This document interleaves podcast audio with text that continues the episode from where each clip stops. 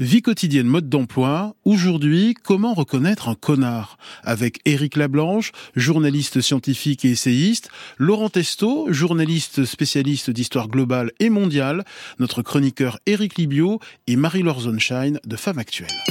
Grand bien vous fasse. La vie quotidienne, mode d'emploi. Eh ben, ce ragoût est tout simplement dégueulasse. La sauce, c'est de la flotte. Pourquoi tu l'as pas fait réduire? Je vais bouillir 4 heures. Ah bah 5 heures, 6 heures, je m'en fous. J'ai déjà dit 20 fois. Quand la viande est cuite, tu la tiens au chaud. Et la sauce, tu la fais réduire à part, dans une casserole. À part, dans une casserole. Je l'ai dit ou je l'ai pas dit Oui.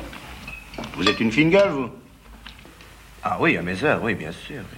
Eh ben, vous me comprenez, alors Mais c'est vrai, on m'accuse toujours de râler, mais on fait tout pour ça. Bonjour Éric Lablanche. Bonjour Ali. Vous êtes journaliste scientifique et essayiste et vous publiez chez Michel Lafon un ouvrage passionnant, Le connard, enjeux et perspectives. Euh, là, on vient d'entendre un super connard hein, avec le personnage de Jean-Yann euh, dans Que la bête meurt de Chabrol. Ah oui, il avait l'air. Je, je connaissais pas du tout cet extrait, mais effectivement, il avait l'air euh, bien, bien, bien, très bien. Enfin, une bonne, euh, un bon spécimen. Bien. Alors, on pourrait se dire que le titre de votre livre est un peu racoleur, qu'il s'agit d'un thème superficiel, mais pas du tout. Il s'agit d'un livre passionnant qui raconte des choses profondes sur notre époque. Euh, il ne s'agit pas d'un livre au dixième degré. Vous prenez très au sérieux cette question du connard. C'est ça, c'est-à-dire que je me suis rendu compte, je vais vous raconter rapidement l'histoire du livre. En fait, au départ, c'est parti comme une comme une blague, un peu comme une plaisanterie, hein, quelque chose d'un peu futile. Et puis en tirant le fil du connard et en travaillant sur la question, je me suis rendu compte qu'il y avait en fait quasiment tous les problèmes de la société qui, qui, qui remontaient. C'est-à-dire que je me suis rendu compte que le connard, alors il s'agit pas de la personne le connard, il s'agit du comportement connard, c'est en fait la brique, la brique de base de la quasi-totalité de nos problèmes. La citation de Marx au début de votre livre est vraie, je la cite, hein. l'histoire de toute société jusqu'à nos jours est l'histoire de la lutte contre le connard. Alors non, elle Ah n'est pas vraie. Non, ce- ce- j'ai- bien précisé que c'est dans les brouillon. brouillons, c'est dans les brouillons de Marx. Non, non, j'ai essayé aussi de faire un livre drôle parce que quand même un truc très sérieux sur le connard pendant 200 pages. euh, Mais c'est profond. C'était difficile. J'ai, j'ai, je j'ai essayé, oui. Alors vous confessez euh, l'avoir été parfois un connard. Je vous cite, euh, j'étais suffisamment ignorant, présomptueux et inattentif aux autres pour constituer un bon connard de circonstance. Un bon milieu de gamme. Oui, oui. Mais euh, c'était, c'est, je, je pense que la, la, la jeunesse a une, une capacité à s'enconardiser. Parfois parce qu'on est plein de vie, on est plein de, plein de joie, et puis on connaît pas grand chose, et puis on y va. Et effectivement, on peut marcher un peu sur les, sur, sur les pompes des autres. Alors vous dédiez ce livre à toutes celles et tous ceux qui gardent le sourire et refusent obstinément, malgré les connards qui les entravent, d'en devenir un à leur tour. Ça, c'est important. C'est-à-dire que quelle que soit l'ampleur du problème euh, connard, on, a quand même plus de 95% des gens qui sont des, collaborateurs et qui font que la vie, c'est ce que j'appelle les collaborateurs. Ce, sont des gens qui, tous les jours, euh, aident, servent, euh, se tiennent la porte, euh, s'excusent, euh, essayent de travailler ensemble. Donc finalement, les connards ne, représentent qu'une toute petite partie de la population. Mais bon sang, qu'est-ce qui nous énerve? Et pour vous, la question du connard est très importante car, je vous cite, il porte une responsabilité écrasante dans la quasi-totalité des maux qui nous affligent. Si vous regardez aujourd'hui, j'imagine que vous suivez l'actualité. si vous suivez l'actualité, vous verrez que MeToo, il, il a sa part dans le, euh, que, enfin que le connard a sa part dans, dans MeToo. Les questions de harcèlement au travail, c'est le connard. Les mensonges des euh, des, des chaînes, des de certains journalistes, de certains éditorialistes, c'est le connard. Les incivilités, les graffitis, les tags, les problèmes dans les transports. Enfin, la quasi-totalité en fait de, de nos problèmes a un lien peu ou prou avec un comportement que j'appelle le comportement connard, qui n'est pas un comportement de délinquant, hein, Mm. attention. hein. Mais c'est, j'ai envie de dire, c'est le comportement, c'est une sorte de comportement de pré-délinquant. Mm. Dans une zone grise. C'est ça, c'est la zone grise dans laquelle c'est la zone grise de- du, du comportement quotidien, de la Mm. civilité, de la politesse, de la façon dont on, on se comporte tous les uns euh, envers les autres. On n'a pas besoin de mettre un flic. euh, Il n'y a Mm. pas de flic de la moralité. On n'est on n'est pas on n'est pas en Iran et on a simplement un certain nombre de règles à respecter et le connard ne les respecte pas. Alors le connard, c'est ce que les Anglais appellent l'éléphant dans la pièce. C'est-à-dire que c'est un sujet essentiel, énorme, dont on constate la présence, mais dont personne ne parle. Alors je pense que ça tient à la confusion qui est faite souvent entre le con et le connard. On en parlera vraisemblablement Mm. tout à l'heure. C'est-à-dire qu'effectivement, nous avons un vrai problème. C'est un sujet sérieux. C'est Mm. quelque chose qui est très important. Mais quand on en parle, effectivement, c'est comme si on sait tous ce que c'est qu'un connard. Il nous arrive tous de dire oh, connard. Mais pour autant, personne jusqu'ici, à ma grande surprise, n'avait jugé intéressant d'étudier scientifiquement, journalistiquement, philosophiquement cette notion. Qu'est-ce que c'est qu'un comportement connard? On va approfondir cette notion de, de connard, mais on peut dire que c'est celui qui se croit tout permis, qui multiplie les nuisances et pourrit la vie des autres. Alors il y a deux fa j'ai essayé, pour travailler en fait sérieusement, j'ai établi une, une, définition que je peux vous donner. Hein. Mm. C'est une personne qui se comporte de façon déplaisante ou déplacée par manque d'intelligence, de savoir-vivre ou de scrupules. Et deuxième condition très importante, qui est immunisée contre les plaintes des autres. Mm. Alors tout ça, on peut le résumer avec une formule qui est beaucoup plus rapide et que le bon sens populaire connaît parfaitement. C'est quelqu'un qui se croit tout permis et qui ne s'excuse jamais. Mm. Si vous avez ces deux composantes-là, vous avez le connard. Donc on voit bien qu'il ne s'agit pas du con. Le con, il est bête, c'est un imbécile. Moi, je le suis 12 fois par jour. Euh, le connard, c'est un, c'est une intention, c'est pas un état. S'il y a quelque chose à l'intérieur du connard qui fait que la personne va dire, ben moi, je vais m'autoriser, parce que je suis mieux que les autres, à couper la file, à parler mal, à mettre une main au cul, à maltraiter mes, mes, mes subordonnés, et ainsi de suite. Bonjour Laurent Testo. Vous êtes spécialiste d'histoire globale et mondiale, journaliste scientifique, conférencier. Euh, vous avez participé à l'histoire universelle de la connerie sous la direction de Jean-François Marmion aux éditions Sciences Humaines et vous publiez également en poche euh, chez Payot Cataclysme, une histoire environnementale de l'humanité.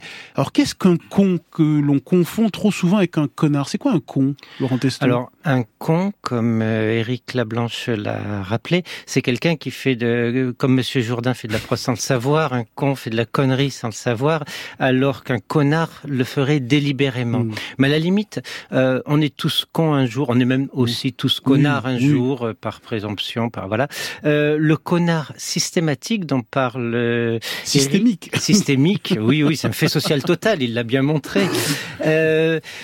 J'aime beaucoup une métaphore que Eric fait au début de son livre, qui est celle de l'immeuble, oui. euh, où il montre qu'en fait il y a une sorte de hiérarchie dans la connerie et euh, n'entre dans cet immeuble que les connards. Au rez-de-chaussée, le connard de circonstance, je dirais. Au premier étage, je dirais, il y a les résidents qui commencent à devenir sérieux. Je parlerai des psychopathes parce que euh, le connard systémique, à la limite, n'est pas très loin du psychopathe tel qu'il essaie Il y a des études qui l'ont montré d'ailleurs. Hein. Oui, oui, je, je, vais y revenir. Et puis, on monte en étage et puis on termine avec les petits... Mm. Enfin, on continue avec les petits délinquants au deuxième étage, euh, les criminels endurcis ensuite, et tout en haut trônent euh, les criminels de masse, criminels contre l'humanité, etc. Il y en a un certain nombre dans l'histoire. Ce qui est intéressant dans les tentatives de cerner une personnalité psychopathologique ou sociopathologique ou une personnalité asociale, c'est qu'on a attire souvent l'attention en général sur six familles de critères qui sont le manque total mmh. d'empathie, euh, la capacité très forte à manipuler autrui, la une intolérance très forte à la frustration. Mmh. On ne supporte pas que l'autre arrive en retard ou euh, qu'il ne se prête pas aux manipulations que l'on mmh. tente. La tendance à blâmer autrui, qui est très très forte, faire porter la culpabilité dans le discours pour culpabiliser. Mmh. C'est pas moi qui ai grillé la queue, c'est vous qui étiez là au mauvais moment. oui, quoi. Euh, voilà. Euh, la violation donc des normes sociales. En tant que face à queue, vous la faites pas. Et puis surtout un total égocentrisme qui pourrit la vie des gens. Et on va y revenir largement ce matin. Euh, alors, pour faire simple, un con, c'est un imbécile, un idiot, un crétin. Le connard, c'est un sans-gêne, un incivil nuisible. C'est ça, grosso modo? C'est ça. Et il a une euh, caractéristique supplémentaire, c'est qu'on peut être, moi, il m'est arrivé, il nous arrive tous parfois, sans le faire exprès, d'être incivil, d'être sans gêne, de ne pas faire attention. Mm. Mais là où on peut être sûr qu'on a affaire à un connard, c'est qu'en plus, le connard ne vous présentera pas d'excuses. Mm. Euh, le con, il peut vous marcher sur le pied. Le connard, il, en plus, il va pas s'excuser. On n'est pas un connard quand on ressent de la culpabilité après un comportement de connard? Bah, si on s'excuse, il n'y a pas de, il y, a, y, a, pas de problème. Ça peut arriver juste de gêner. Vous êtes dans la foule, vous, je sais pas, vous heurtez quelqu'un. C'est un comportement parfaitement normal. Mais les normes sociales ont des, des, des façons de répondre. On dit juste, pardon, excusez-moi, mm. je vous avais pas vu, j'ai pas fait exprès, et, et, la vie reprend son cours et tout se passe bien. Si par, si en revanche on part en haussant les épaules alors qu'on vient de bousculer mm. quelqu'un, là on rentre immédiatement. Mais voilà, il suffit, il, il, suffit de, il suffit de ça pour être, pour être un connard faire une, une, connerie, ça arrive à tout le monde. Euh, ne pas s'excuser, ça change, ça transforme la connerie en, en, en, en, connardise. On est toujours le con d'un autre, mais vous écrivez dans votre livre qu'on est rarement le connard d'un autre. Oui, parce que euh, être le con d'un autre, c'est quasiment obligatoire. Moi, je suis le con de mon plombier, je suis le con des astrophysiciens, je suis le con de plein de gens. Euh, en revanche, être le connard, on n'est pas forcément le connard de quelqu'un, parce qu'encore une fois, il suffit de s'excuser pour sortir Mm. de la catégorie connard. Je vous bouscule ou même je dis quelque chose qui qui a la- le- qui vous déplaît. Si derrière je fais oh, pardon, je suis désolé, je voulais. Mm. Voilà, on est on est perché. Euh, question de Marie-Laure Sunshine de Femme Actuelle. Oui, ce que je trouve intéressant dans votre ouvrage, c'est qu'au-delà de la définition du connard et des comportements qu'il peut euh, qu'il peut exercer, c'est quand même l'impact, c'est-à-dire qu'il y a des conséquences qui peuvent être euh, Mhm. colossales. Je pense au- à l'entreprise, par exemple, dans le milieu de l'entreprise. Vous citez d'ailleurs un professeur de Stanford. Vous dites le connard n'est d'aucune utilité en entreprise et pourtant c'est son paradis. Il y a tout. Il y a le pouvoir, il y a l'argent, il y a les liens de subordination. Il est comme un poisson dans l'eau dans l'entreprise. Pourquoi faut-il s'en débarrasser? Quelles peuvent être les conséquences véritablement nuisibles sur l'écosystème finalement dans lequel il est? Et ce chercheur de Stanford, c'est Robert Sutton. hein. Oui, qui a écrit euh, Objectif zéro sale con. Voilà. Voilà, Euh, en entreprise. Et ben, ce professeur de management de Stanford, Robert Sutton, explique très très bien qu'en fait, le connard n'a absolument aucun intérêt. Et on trouve aujourd'hui encore dans une certain, un certain type de management cette idée que peut-être le connard pourrait être un aiguillon pour les équipes dans l'entreprise parce que les gens ils font un peu les traiter à la dure, parce qu'ils sont pas capables de se prendre euh, en, en, en charge seuls, parce qu'il leur faut quelqu'un qui mette un peu de compétition dans, dans les équipes. C'est complètement absurde, ça ne sert à rien. Et ce que constate Robert Sutton sur toutes les études qu'il a faites, c'est qu'en règle générale, parce qu'on peut avoir des connards extrêmement performants, hein, que quand on enlève un connard de l'entreprise et qu'on Oui. le vire, d'un seul coup, c'est toute l'équipe qui se met à, à monter euh, à, à monter en gamme. Et ce qui fait que euh, il vaut mieux et puis et puis et puis vous vous rendez compte une fois que vous avez viré un connard que très souvent les gens se n'envisagent plus de partir que le turnover baisse qu'on se met à gagner plus d'argent que les gens sont heureux de venir bosser euh, de venir bosser à, le, le matin. Donc Robert Sutton disait une chose extrêmement simple. Si vous avez un connard virez-le immédiatement. C'est juste un mauvais employé. Point barre. Laurent Testo, vous acquiescez. Hein? Ah, tout à fait. euh, C'est c'est manifeste dans les entreprises Mm. qui sont malades, c'est qu'elles laissent euh, certains connards s'enquister à des postes de Mm. pouvoir et perturber l'ensemble du fonctionnement sous prétexte qu'ils sont dévoués, qu'ils sont manipulateurs et rapides, etc. Et en fait, c'est effectivement que de la manipulation. Euh, ils euh, littéralement, ils lancent des sortes de tentacules qui pourrissent Mm. euh, la vie des gens. Et Le contre connard est ça, contagieux. oui, le connard est contagieux. Mais si c'est Et- le patron, alors on fait comment que- Eric Ah bon, l'entreprise. Ah oui, d'accord. Non, non, mais alors, ou alors, vous, si vous, vous avez vraiment l'âme d'un paladin, euh, vous l'affrontez avec bienveillance et autodiscipline. Vous, mais c'est très usant et il faut être, euh, faut avoir l'âme d'un héros dans ce cas-là. Bonjour Arlette, bienvenue. Bonjour à vous tous. Vous appelez de Cannes, je suis ravi de vous avoir. Euh, vous n'aimez pas le mot connard? Vous, vous nous avez dit ça au, Je au n'aime pas d'autant plus que je sais qu'il y a aussi des connards. Oui, exactement. Alors, est-ce que vous en avez croisé euh, des connards ou des Alors, connards écoutez, j'en ai croisé beaucoup, des connards et des connards. Alors, on va le dire, le mot. Je ne l'aime pas. Je ne sais pas pourquoi. Ça n'a aucune Mm. euh, explication logique. hein. Mm. J'ai été, je vous raconte ma petite histoire. Oui. Donc, euh, d'abord, je précise que ce n'est pas ce que ce monsieur, si tant est qu'on puisse appeler ça un monsieur, m'a dit. Ce ne sont pas les termes qu'il a employés. C'est juste qu'il a fait ça devant deux petits enfants qui étaient dans sa voiture. Donc, euh, je traverse sur la croisette, passage piéton.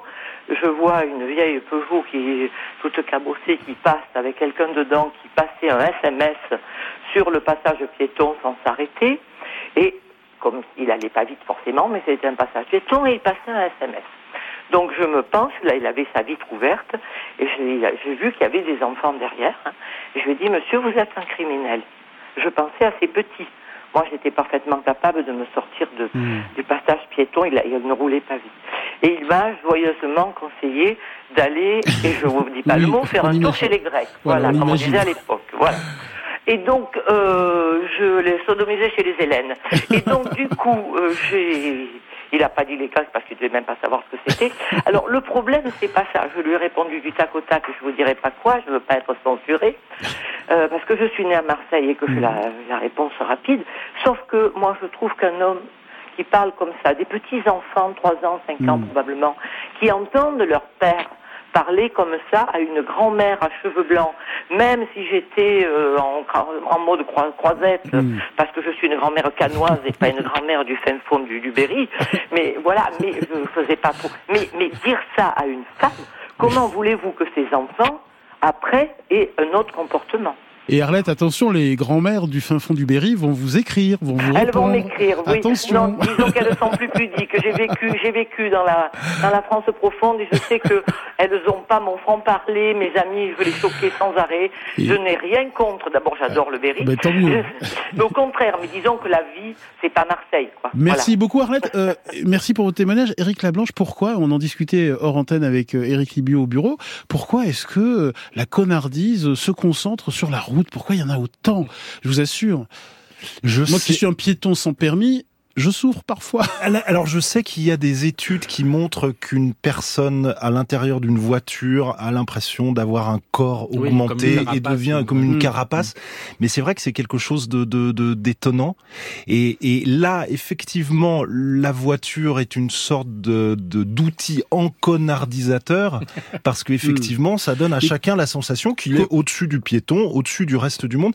Et il y a des études très étonnantes qui prouvent qu'en plus, plus Mm. la carapace est grosse, et plus la voiture est rapide, et plus on a tendance à se croire au-dessus du lot commun. Comment expliquez-vous Voilà, je traverse le passage piéton avec un gamin de 10 ans, c'est rouge.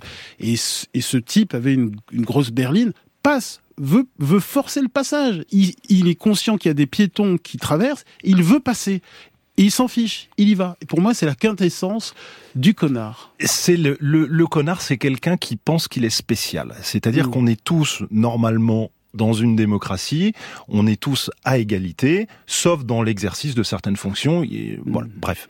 Mais quand on est sur la route, normalement, chacun est à égalité Mm. avec les autres. Or, certaines personnes estiment, parce que du fait qu'ils ont une bagnole qui coûte je ne sais pas combien, ils sont autorisés à aller plus vite, à griller les feux de ces connards de piétons. Ils sont un petit peu au Moyen Âge, quoi. Quand on traverse le village Mm. avec le carrosse, on a le droit d'écraser tout le monde.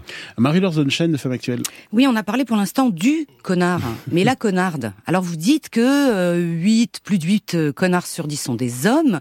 Comment expliquez-vous le fait que peu de femmes euh, soient euh, qualifiables de connardes Petite précision sémantique, peut-être, la connarde n'est pas une connasse. Voilà. Alors je me suis posé la question de trouver parce que effectivement il n'y avait pas le mot co- connarde en général. Si ça existe dans le Robert, on- dans le Robert, Ouais. le connard des. euh, Bah, vous est- me l'apprenez. Oui, il y a vous, le vous- mot vous me l'apprenez. Bah, Ouais. très bien, très bien. Très souvent, on, on dit plutôt connasse, mais connasse, ça n'allait pas. Alors, je suis allé dans l'étymologie des, des euh, pour aller voir connasse. Au départ, c'est une prostituée inexpérimentée. Mm. Donc là, voilà, on voit bien qu'on n'est pas tout à fait dans le dans le même dans le même registre.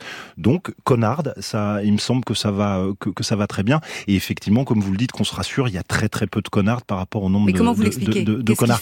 L'éducation. L'éducation. Comment peut-on expliquer que les prisons que euh, sont remplies à 95% par par des hommes? Comment explique-t-on que la quasi-totalité des délits, plus des deux tiers, hein, voire les trois quarts, voire les neuf dixièmes, sont commis par des, des hommes tout le temps, tout le temps? C'est sur la route. C'est euh, les, les accidents de la route en majorité, ce sont de- ce sont des hommes. Enfin, les accidents de la route criminelle. hein. Euh, voilà, on retrouve les hommes, les hommes, les hommes. Et je suis parti du principe. Pourquoi en irait-il différemment de ces incivilités de faible intensité Mm. que sont les, les comportements euh, que sont les comportements connards Comment reconnaître un connard C'est notre brûlante question ce matin. Euh, définition du connard par Maëva euh, qui nous a laissé une note vocale. Bonjour l'équipe de Grand Bien vous fasse. Euh, pour moi, un connard, c'est quelqu'un qui nuit à autrui en toute connaissance de cause. Par exemple, un voisin qui vous a signalé euh, qu'il était bruyant et qu'on n'a rien à faire. Euh, un automobiliste qui a un comportement dangereux sur la route, euh, il le sait très bien, il continue. Quelqu'un à qui vous allez signaler un comportement problématique et il va dire oui, je sais, je ne vais pas changer. Voilà, bonne journée. Vous validez, Eric Lablanche, vous êtes désormais un connardologue éminent. Vous venez de publier Le connard enjeu et perspective. Oui, oui, je confirme, c'est exactement ça. Et ce qui est très drôle en plus, c'est que très souvent le connard non seulement euh, revendique son, son, son geste, et quand on lui demande de, de s'excuser, souvent il retourne, il retourne le problème. Il explique que c'est vous qui êtes un con parce que vous n'aimez pas sa musique, parce que vous ne supportez pas le bruit, les jeunes, que sais-je. Donc voilà, il y a, y a quelque chose de très, c'est très. Il y a beaucoup de connards qui sont des, des connards assumés, qui l'affirment, qui l'admettent et qui le revendiquent presque. Alors Robert euh, Sutton de l'université Stanford établit euh, 12 euh, vacheries euh, pour repérer un, un connards, euh, vous le citez dans votre livre. Mhm. On, on peut les citer si Bien vous sûr, voulez. Euh, donc, euh, lancer des insultes personnelles, envahir l'espace personnel d'autrui, imposer des contacts physiques importants, proférer des menaces et pratiquer des formes d'intimidation verbale et non verbale, dissimuler des propos vexatoires sous des plaisanteries sarcastiques et de prétendues taquineries, envoyer des courriels cinglants, critiquer le statut social professionnel, humilier par des remontrances publiques, couper grossièrement la parole, porter des attaques hypocrites, jeter des regards mauvais, traiter les gens comme s'ils étaient invisibles.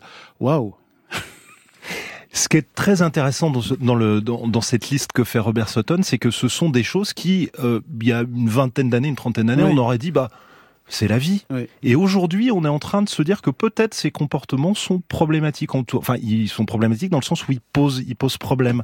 De la même façon que il y a quelques années, euh, faire des allusions sexuelles à une femme ou avoir un comportement un peu grivois, bon, bah, c'est la vie, c'est comme ça. Et aujourd'hui, ça ne l'est plus. Donc, on voit que notre seuil de tolérance à la connardise est en train de baisser. Et c'est plutôt une bonne nouvelle, je trouve. Vous êtes d'accord avec ça, Marie-Laure Sunshine, de Femme Oui, Actuelle oui, c'est très, c'est très clair. Et il y a énormément, même avant MeToo, hein, je pense que Mhm. je, je l'ai plus en tête, mais il y avait un site avec euh, connard.com, mais j'ai oublié le début du nom du site, où des femmes finalement Oui. Prenaient conscience en disant mais j'ai été avec un connard, pourquoi ai-je ac- ai-je accepté finalement ce comportement? Alors même que certains traits de, caractère de, de cet homme pouvaient les attirer au départ. On va être on va être clair, une forme de virilité, une masculinité affirmée. Certaines reconnaissent que c'est ça qui les a attirés jusqu'à un moment où c'était stop. C'est ça. Le connard n'est pas inattirant ou inattractif. Euh, J'ai vu l'autre jour, un- il y, y a un film qui a été fait. Alors il y a une autre, un autre, il y a un philosophe qui a écrit un livre sur le sur, le sur le connard qui s'appelle euh, Assholes euh, Theory. Donc on pourrait traduire par euh, trou du cul, une théorie sur les trous du cul qui est l'équivalent de connard en, en, anglais, pardon pour le, le niveau de langage. Et, il a il a fait un film qui s'appelle Aaron James et où effectivement il demande à des de- des adolescents qui sont au collège en enfin l'équivalent collège pour nous aux États-Unis et qui disent mais moi je veux être un connard parce que le connard plaît aux filles, parce Mm. que le connard est respecté, parce que c'est le, le- le connard qui a Le bad boy. qui a- qui a- qui a le bad boy et tout ça. Alors c'est c'est étonnant et souvent dans les entreprises on parlait du connard en entreprise, mais très souvent le connard dans l'entreprise va progresser beaucoup plus vite que Mm. vous parce qu'il n'a pas de scrupules, parce qu'il est prêt à vous marcher sur la tête et parce qu'il est prêt à raconter des saloperies sur sur votre compte.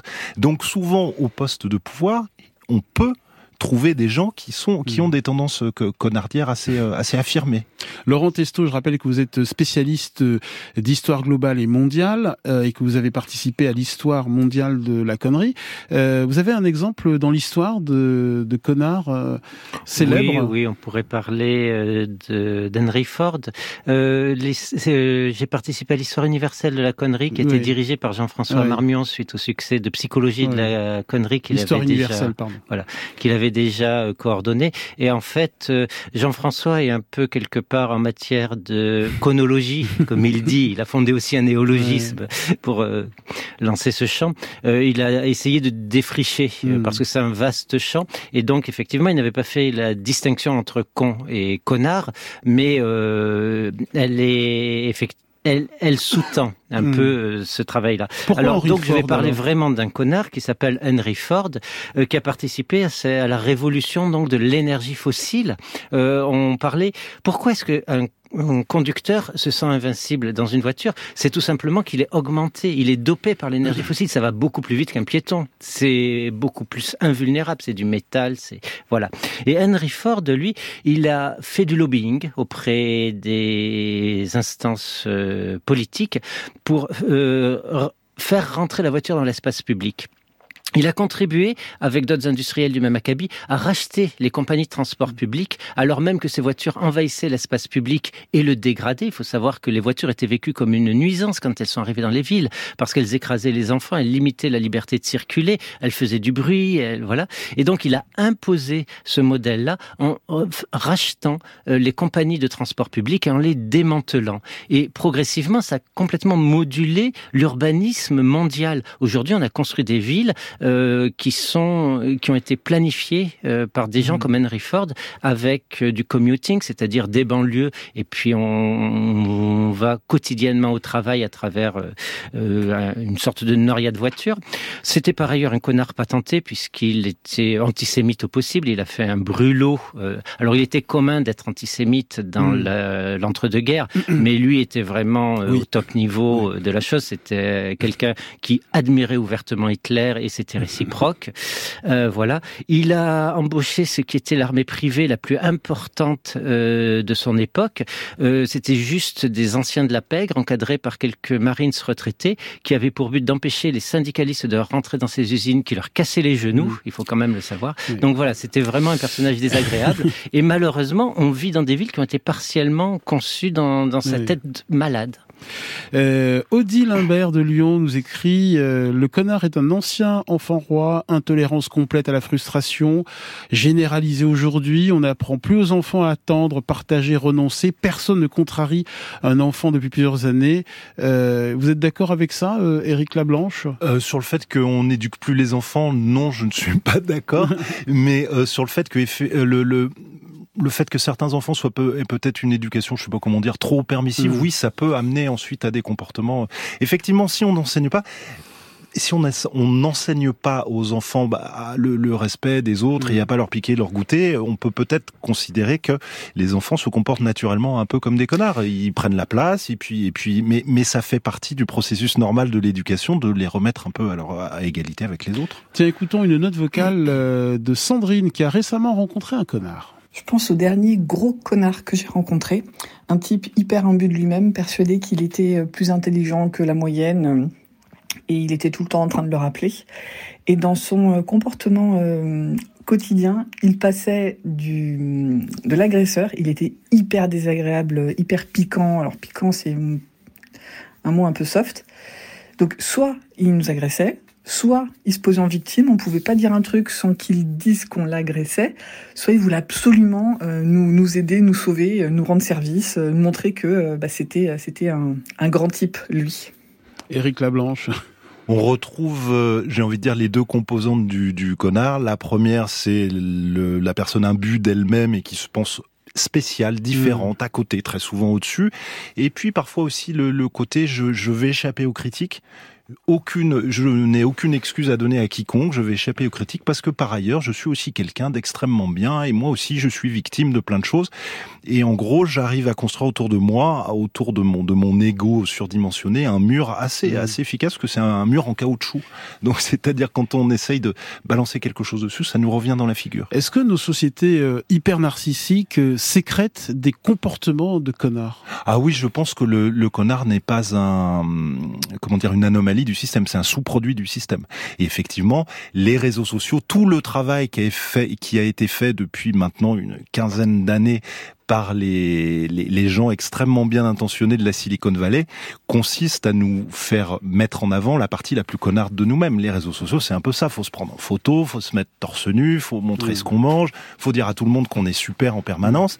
Il y a quelque chose qui ressemble beaucoup, euh, beaucoup au connard. Et à côté de ça, on a aussi les trolls, les gens qui vous insultent sur Internet, mmh. le fait de pouvoir insulter les gens en étant caché derrière une fausse identité. Euh, les réseaux sociaux et le connard, il y a un lien entre les deux, et, évidemment. Et vous citez euh, Umberto Eco, je le cite, les réseaux sociaux ont donné la parole à des légions d'imbéciles qui avant ne parlaient qu'au bar et ne causaient aucun tort à la collectivité. Aujourd'hui, ils ont le même droit à la parole qu'un prix Nobel. Exactement. Ce qui est intéressant dans ce que dit Umberto Eco quand il parle du bar, c'est que ce qui manque dans les réseaux sociaux, c'est cette capacité que peut avoir un collectif à endiguer, à se protéger de ses propres connards. Quelqu'un qui vous parle un peu mal ou qui parle un peu trop fort, au bout d'un moment, on le, on, on le remet à sa place. Les réseaux sociaux ne font pas ça. Et c'est ça la difficulté. Euh, il existe, nous avons depuis, euh, j'ai envie de dire que notre pire ennemi, c'est le connard depuis toujours. Donc nos sociétés ont les, les, les, les médicaments, les recettes pour se protéger du connard. Mais encore faut-il les, les utiliser et les appliquer. Laurent Testo. Oui, alors il faut bien comprendre que les algorithmes qui sont à l'œuvre sur les réseaux sociaux favorisent mmh. le clic. Et souvent le clic putassier, c'est-à-dire qu'on a le réflexe malsain mmh. d'aller cliquer sur des titres qui ne correspondent pas forcément à ce qui est ou contenus, mais qui vont solliciter quelque chose de sale en nous.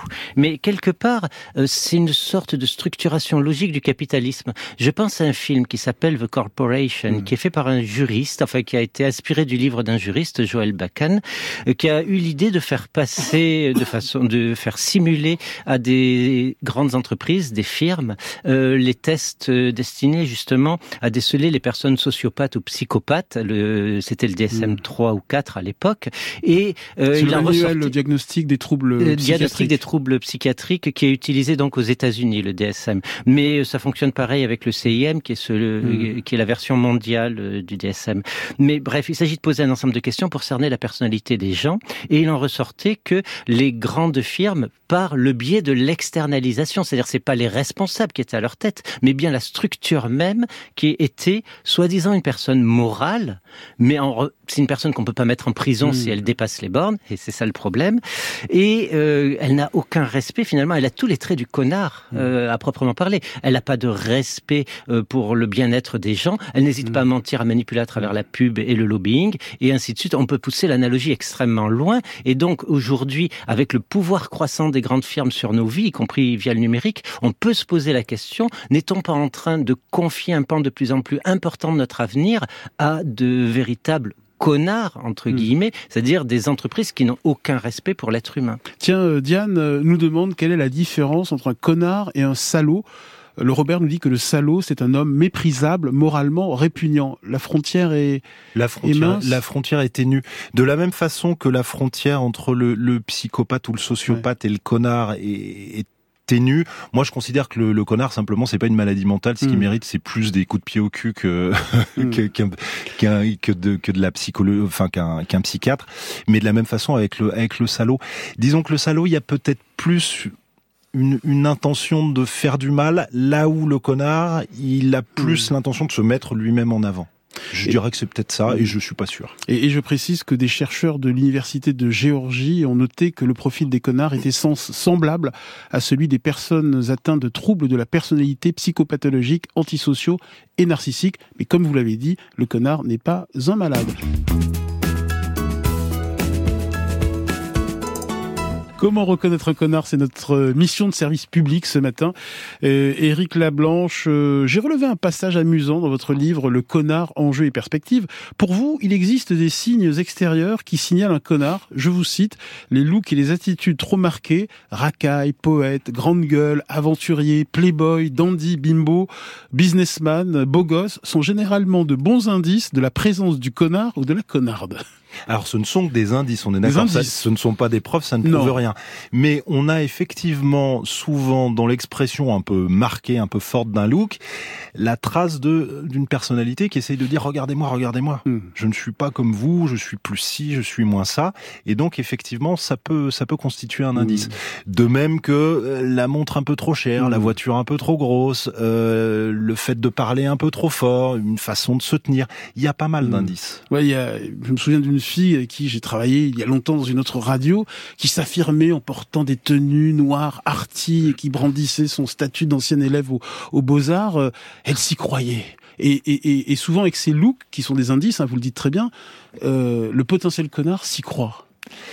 Souvent, le connard s'y croit. Euh, Ça veut dire quoi S'y croit, ça veut dire que il se croit, il se prend pour quelqu'un d'autre. Ça veut dire qu'il pense qu'il mérite peut-être inconsciemment, c'est pas toujours conscient. Mhm. hein. Et puis ça peut être aussi le signe d'une douleur, le fait de vouloir s'affirmer avec son look. Donc c'est pour ça, ce ne sont que des indices et Oui. c'est absolument pas un jugement définitif. Mais voilà, dès qu'on a une personnalité un peu problématique qui veut s'affirmer au détriment des autres, euh, là, là, on a, on a, on a des chances de, de En- tomber en sur. tout cas, un- on n'a pas de souci avec le look d'Éric Libio. Hein. Euh, Ça, c'est sûr, mon cher Eric. Euh, quelques pages dans votre J'aimerais livre. bien vous traiter de quelque chose, mais j'arrive pas à trouver quel mot.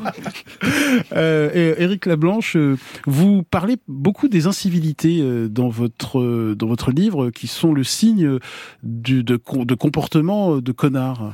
c'est là, dans l'espace public, qu'on subit le plus souvent de façon sont manifeste les, euh, les comportements connards. Euh, la personne qui met les pieds sur la banquette dans le train ou qui met sa musique euh, avec son enceinte portative alors que j'ai absolument pas envie d'entendre sa musique. Euh, la personne qui bouscule, la personne qui parle fort, sans aller jusqu'à la personne qui vous met une main au cul Mm. si vous êtes si vous êtes une dame ou qui vous traite de, de, de tous les noms Mm. parce que vous avez refusé de vous arrêter parce qu'il vous interpellait dans la rue. Donc effectivement, les incivilités, c'est quelque chose qui est, euh, c'est la manifestation du connard la plus, j'ai envie de dire la plus visible. Mais il y a plein d'autres manifestations euh, dans le, sur les lieux de travail, euh, dans les médias, dans les lieux de, dans les lieux de pouvoir. Et le problème avec ces incivilités, pourquoi elles Mm. posent problème, parce que finalement c'est pas grand chose, quelqu'un qui met les pieds sur un siège. Le problème du connard, c'est qu'il vous renvoie vous, il vous dit d'une certaine façon que vous êtes inférieur que vous ne méritez pas qu'il fasse attention à vous, que vous ne méritez pas qu'il enlève ses pieds, vous ne méritez Mm. pas qu'il éteigne sa musique. Donc qu'est-ce qu'il est en train de vous dire? Bah un peu que vous êtes, euh, vous n'êtes pas digne de respect. Mm. Et ça, c'est ça qui énerve le plus les gens, je pense. Laurent Testo, spécialiste d'histoire globale et mondiale. Oui, alors je vais faire un petit comparatif. C'est avec le Japon, un pays que j'adore, Mm. et où finalement on voit moins de connards. Alors c'est extérieur hein, quand on n'est pas immergé dans le Japon, mais moins de connards à l'œuvre dans l'espace public, parce qu'il y a des normes sociales très fortes que tout le monde doit respecter, et que s'il y a un comportement irrespectueux, eh ben il va y avoir une façon de le montrer à la personne, de l'isoler, etc. Alors que encore aujourd'hui, malheureusement, dans le métro, je présume que si un connard met la main euh, aux fesses euh, d'une personne, eh ben il y aura peu de mobilisation en faveur de cette personne. J'ose espérer que ça change. Oui, J'ose espérer qu'il y a une pression sociale qui se joue. Mais dans les années 70, en revanche, il était hors de question de... Donc voilà, il y a de l'espoir dans la lutte anti-connard. Et nous accueillons Patrick. Bienvenue Patrick. Oui, bonjour. Euh, ce qui vient d'être dit euh, recoupe une partie de mon témoignage. Euh, euh, J'ai été pendant plus de 15 ans directeur des ressources humaines dans de grands groupes d'ingénierie et j'avais fait effectivement de la chasse aux, aux connards et de l'évitement des connards un des objectifs de ma politique. Et euh, la politique consistait non pas à gérer les connards, c'est-à-dire ne pas embêter en fait tous les salariés, tout ça parce qu'il y a trois quatre personnes franchement désagréables ou pire. Mais par contre, dès que j'étais au courant ou que j'étais témoin de l'un de leurs agissements, leur dire à quel point et de façon extrêmement ferme et sans forcément recourir aux menaces du code du travail, mais de leur dire de façon très très claire à quel point c'était intolérable, inacceptable et ça ne serait pas plus longtemps toléré, c'était eux qui voyaient. Et généralement, cette simple remise au point était suffisante. Et ceci pour dire que finalement, on ne naît pas connard, on le devient. Et on le devient par justement la tolérance, entre guillemets, la tolérance passive des autres. Et je pense que plutôt que de faire un grand nombre, comme, comme aujourd'hui, de lois, de règlements, de dispositions, de procédures pour éviter, limiter ou contrôler les connards, on ferait mieux de réagir tout de suite. Et l'une de mes astuces, c'était sur mon bureau, quand je le rangeais, de mettre en évidence le livre de Monsieur Sutton, Objectif zéro sale con, qui en anglais d'ailleurs s'appelle Hatch Hall, qui est plutôt trou du cul, c'est une petite nuance, de mettre ce livre en évidence sur mon bureau et de mettre un post-it au chapitre 8 ou 7 qui s'appelle Comment détecter le sale con qui est en soi. Et globalement, ça a eu tout de suite des effets très opérationnels. Les gens ont commencé à se parler un peu mieux, les connards ont commencé à prendre un peu moins d'espace, voire même à être un petit peu moins connards. Donc mon conseil, c'est en entreprise, ne pas tolérer ce, comportement et ne pas le tolérer d'homme à homme, en direct, sans forcément recourir, sauf si c'est vraiment nécessaire, euh, aux dispositions du, du code de travail et montrer que ça ne se fait pas, on n'est pas là pour ça, euh, qu'ils le fassent ailleurs. Et ça suffit, je pense que les connards n'existent parce que simplement on ne les bloque pas.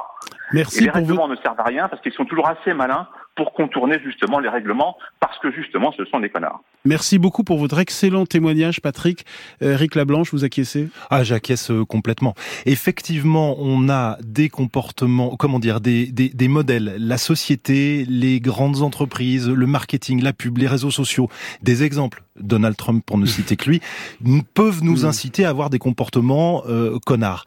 Mais il, il ne faut pas oublier que de l'autre côté, en tant que société, nous avons depuis très longtemps, encore une fois, le connard est le plus vieil ennemi de l'humanité.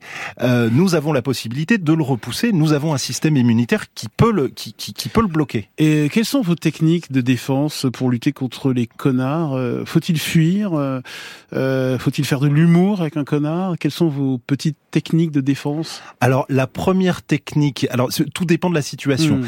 La première technique, c'est la fuite. Je conseille, il n'y a pas de honte, c'est pas une histoire de lâcheté, il faut fuir quand on voit un connard parce que de toute façon, vous n'allez pas le faire changer Mm. d'avis, il est souvent un connard depuis une dizaine d'années, voire 15 ans, voire 30 ans.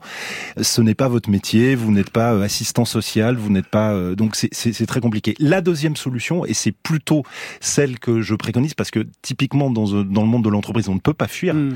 euh, c'est de passer par la dimension collective des choses. C'est-à-dire que si le connard vous emmerde vous, vraisemblablement, il emmerde aussi Mm. tous les autres autour de vous. Donc, il faut arriver à mettre en place une équipe et retrouver ces anciens systèmes qui étaient que quand quelqu'un a un mauvais comportement, c'est l'ensemble des gens qui l'entourent qui vont lui foutre la honte.